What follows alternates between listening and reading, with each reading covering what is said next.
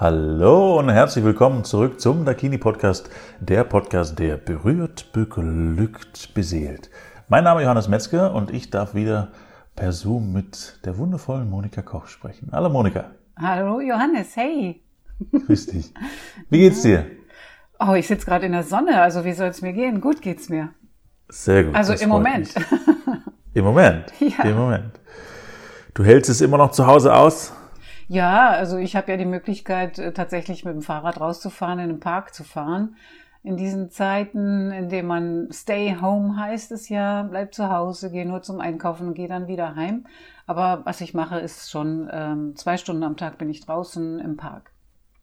Das ist gut. Auch bei schlechtem Wetter? Das gab es bisher noch gar nicht. Ist das nicht ein Ding? Seit drei Wochen habe ich noch kein schlechtes Wetter erlebt. Das stimmt. Drei oder vier Wochen. Ich weiß nicht, wie lange der Shutdown, so heißt es ja, schon ähm, besteht. Also Mitte März und jetzt haben wir fast Ende April.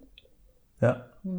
Ja, spannend, stimmt. Ja, es war fast immer gutes Wetter. Ja, Ja, aber Und ich habe frei. Ja, und die Eisdielen, aber Die Eisdielen haben wieder auf. die Eisdielen haben auch. Ich esse ja nicht mehr so gerne Eis. Nein? Oh, ich Es ist liebe zwar- Eis. es echt, es ist ja lecker, aber irgendwann hat man es mir mal ausgeredet, weil da so viel Zucker drin sein soll. Ah, Zucker macht das Leben fröhlich. Süß das macht das Leben gut. Ja, ja. Genau. Ab und zu mache ich, esse ich schon Eis. Also ich esse auch nicht, ich esse auch nicht viel Eis, aber äh, zwischendurch kommt es vor. Und da knüpft auch meine, meine Geschichte dran an, die ich Ja. mitgebracht habe, weil ich war kürzlich vor der Eisdiele ähm, und habe eine ältere Dame dabei beobachtet, beziehungsweise war in der Nähe von einem Gespräch, die wohl seit längerem schon auf der Suche nach einer Toilette war und dann äh, nochmal in der Eisdiele gefragt hatte, ob sie auf die Toilette gehen darf und äh, wurde abgelehnt. Äh, von der Eisdielbesitzerin hieß es, nee, dürfen Sie nicht, ist nicht erlaubt, fremde Menschen auf die Toilette zu gehen zu lassen. Ähm, und damit war die Dame quasi immer noch mit ihrem Bedürfnis äh, alleine und hat sich dann entschlossen, nach Hause zu fahren mit ihrem Sohn, der dabei war. Und damit war das okay. Aber äh, ich ja, finde es schon bemerkenswert, was so ein Gesetz und was so, so die Angst mit den Menschen macht, ähm, dass Toilette gehen nicht mal mehr drin ist. Ich fand es tatsächlich ein bisschen schrecklich, als ich in der Stadt war. Wie findest du das? Also wie, wie, wie ist es für dich? Was, was macht diese Geschichte mit dir? Also um, um das nochmal kurz in einen Rahmen zu passen, Ja. ähm, da geht es ja um die Menschlichkeit. Und bei Berührung geht es ja ganz viel um, um Menschlichkeit und Beieinander sein und das, was ihr im Dakini macht, ähm, diesen Respekt hochhalten und so weiter und so fort. Das hat mir da an dieser Stelle ein bisschen gefehlt. Ja, also äh, klar, also bei uns kann man jederzeit auf Toilette gehen, wenn wir Ja, geöffnet haben. Aber wir haben hier im Moment nicht geöffnet. Also wenn äh, das ist ein Grundbedürfnis, das äh, das versteht sich von alleine, dass man Menschen, die in Not vor meiner Tür sogar, wenn es privat auf der, vor der Wohnung wäre, Ja. dass man sie reinlässt und und ihnen die Möglichkeit gibt. Man sagt ja immer Notdurft auch dazu, ne? Ja, Das Notdurft zu verrichten. verrichten, die Notdurft zu verrichten. Ja, Sich zu erleichtern. ja, absolut, aber weißt du, wenn, ich weiß es nämlich auch von mir selber, wenn ich unbedingt dringend muss, ja, dann muss ich ganz dringend. Das ist ja furchtbar. Wenn dann, wenn man die Gelegenheit dann nicht bekommt, äh, das ist wirklich ein Grund, äh, ein, ein Zeichen von Menschlichkeit, wenn, wenn jemand dann die Tür öffnet für, äh, ähm, dass, dass man sich da erleichtern gehen kann. Ansonsten in der frischen Natur, also das kenne ich von mir auch, ich muss einfach manchmal ganz plötzlich und dann bin ich draußen und dann gibt es immer einen Busch, hinter dem ich verschwinden kann. ja, die Alternative wäre ja, war ja, sich einzumachen. Das ist äh, nicht so toll. Aber worauf du angespielt hast, ist ja äh, Menschlichkeit und Grundbedürfnisse. Und ja, darüber sprechen wir ja einfach. Das geht um, um Menschlichkeit bei unserer, in meinem Beruf. Weshalb habe ich es denn gelernt? Ich habe es gelernt, weil ich die, äh, die Nähe und die, dieses Grundbedürfnis selber lange äh, hatte und vermisst habe, auch besonders in der frühen Kindheit, so vermute ich, und weiß es auch noch. Und dass dann so ein Entschluss gefasst wurde, nein, das äh, kann man auch anders machen und ähm, da ähm, Menschen auch begleiten in, in dem, was sie unbedingt brauchen. Und es gibt viele unserer Kunden und Kundinnen, die es unbedingt brauchen, also wo es wirklich ein Bedürfnis ist.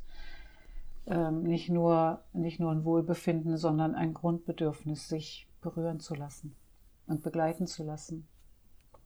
In der Menschlichkeit über den Ja. Körper.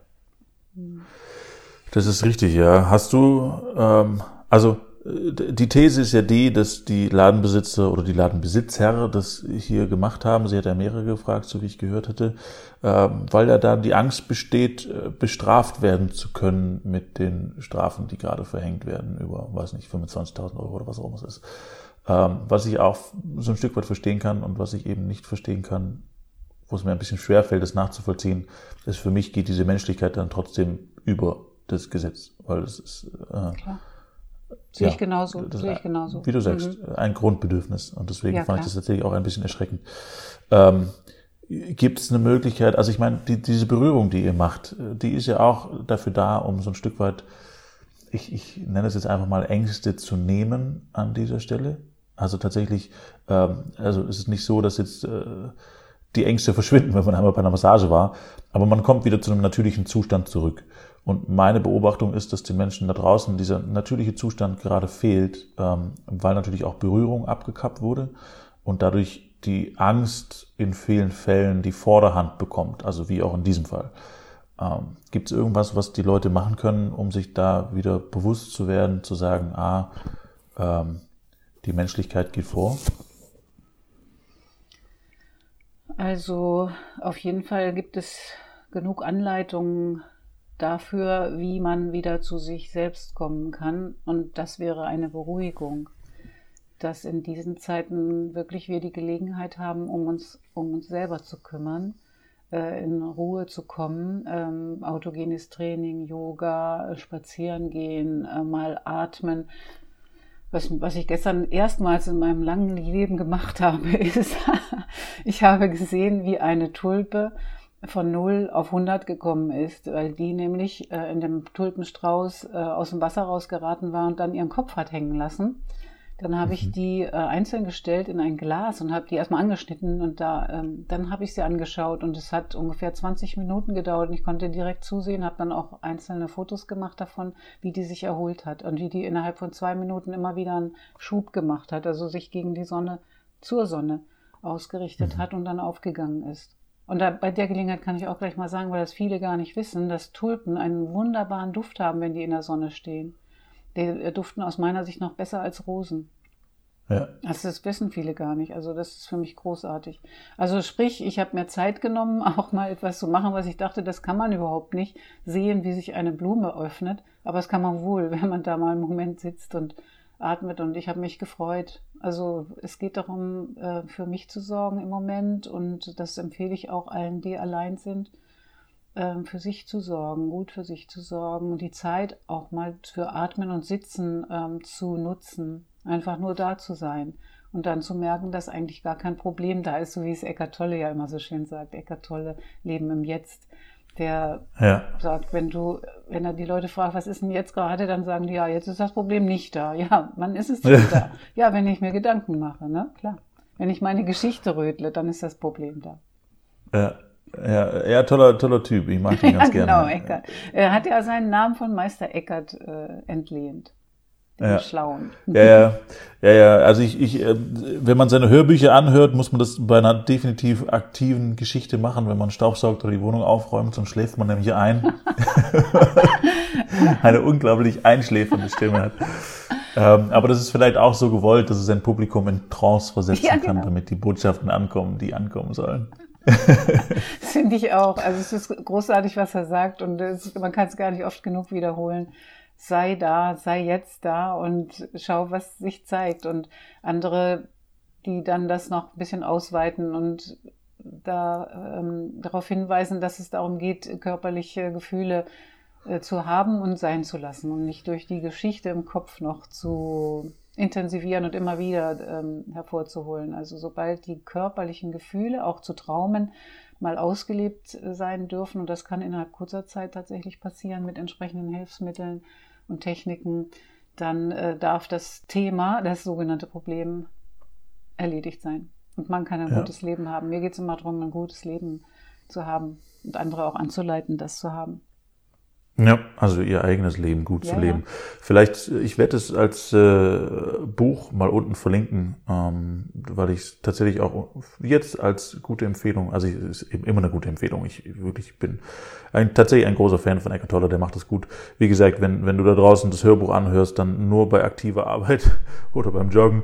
Äh, wenn du das Buch liest, äh, zu jeder Zeit äh, stehen tatsächlich sehr, sehr schöne Sachen drin und auch schöne Anleitungen, wie man in seinem Leben das Ganze umsetzen kann was in diesen Zeiten vielleicht auch dazu hilft, den einen oder anderen ein bisschen entspannter zu machen und äh, bewusster und klarer werden zu lassen.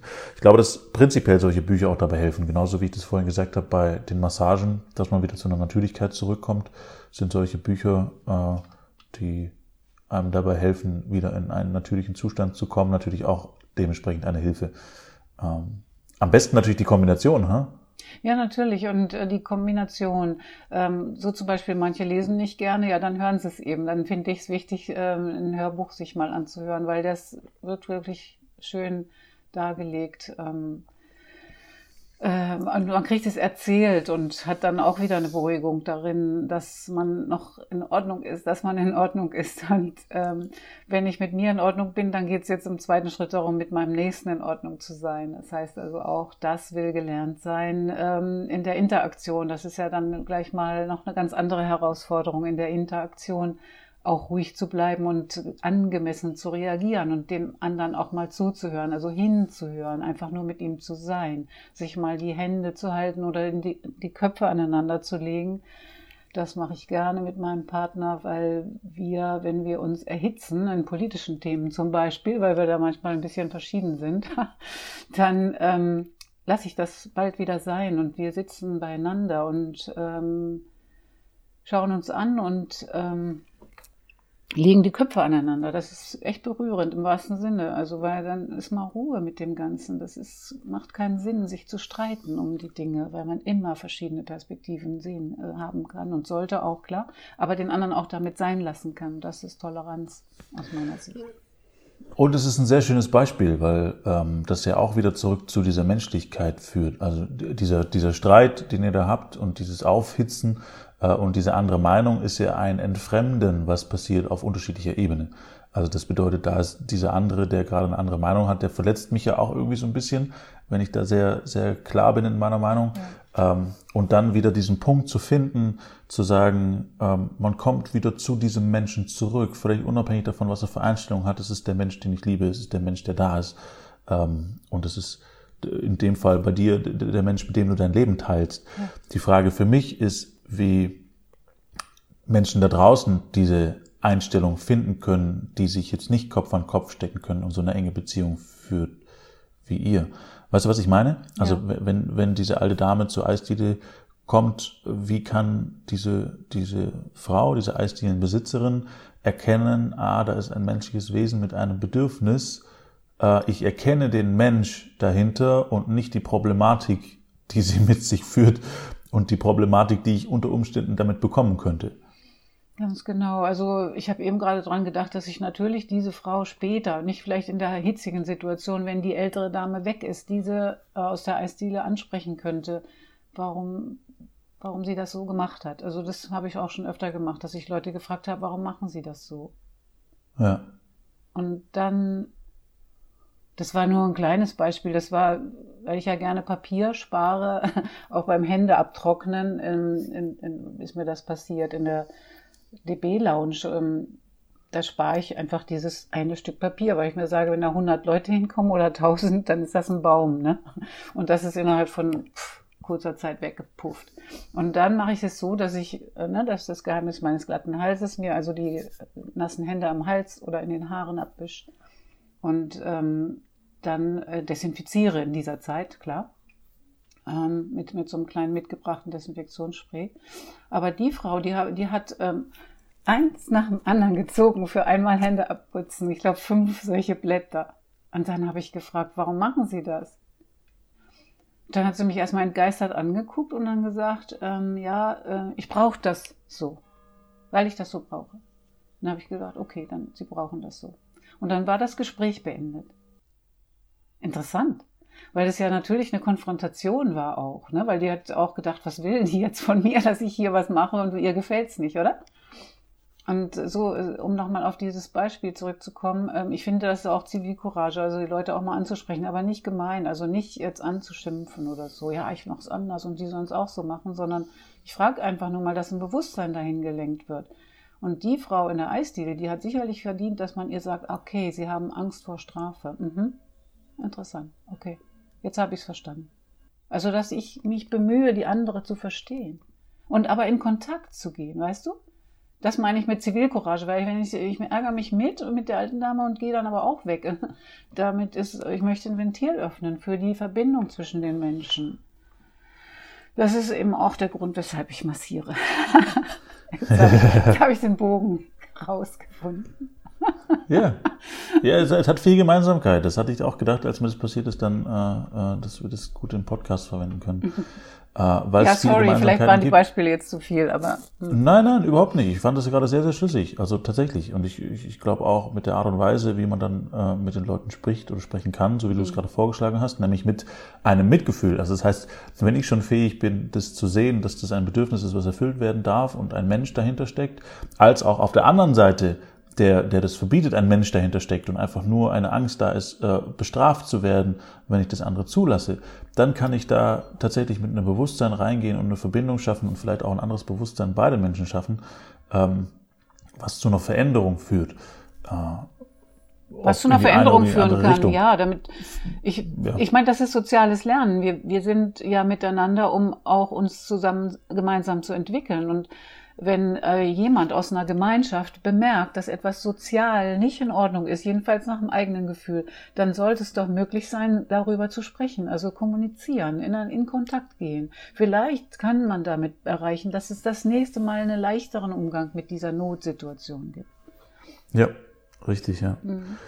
Ja, das ist korrekt. Das werde ich mir auf die Fahne schreiben und äh, tatsächlich das ansprechen, wenn ich sie nochmal sehen sollte. Nur mal fragen. Man ähm, muss ja nicht. Und einfach gesagt, mal fragen. Nur fragen. Genau. Ich glaube, das ist schon eine, ein guter Weg, uns gegenseitig auf eine Spur zu bringen. Wenn wir meinen, wir sind auf einer guten Spur die, und wollen auch andere dabei haben, äh, dass wir die fragen, wie machst du das? Ich mache es so. Und so passiert es ja, dass Menschen gemeinsam einen Weg gehen.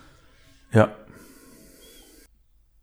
Das habe ich von Rilke, das habe ich von meinem Lieblingsdichter Rainer Maria Rilke. Ich kann das Gedicht nicht auswendig, aber es geht, er sagt so, dass es selten zu sehen ist, dass die Menschen einen gemeinsamen Gang finden.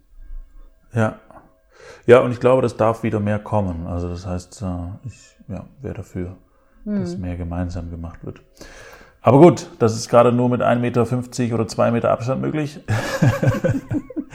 ja, nichtsdestotrotz bin ich dennoch sehr, sehr dankbar, dass unsere Eisdielen wieder aufhaben. Das heißt, das ist auch was, was die Gemüter natürlich insgesamt hebt und äh, äh, die Leute glücklicher durch die Gegend laufen mit ein bisschen Zucker in der Hand und schleckend in der Sonne stehen.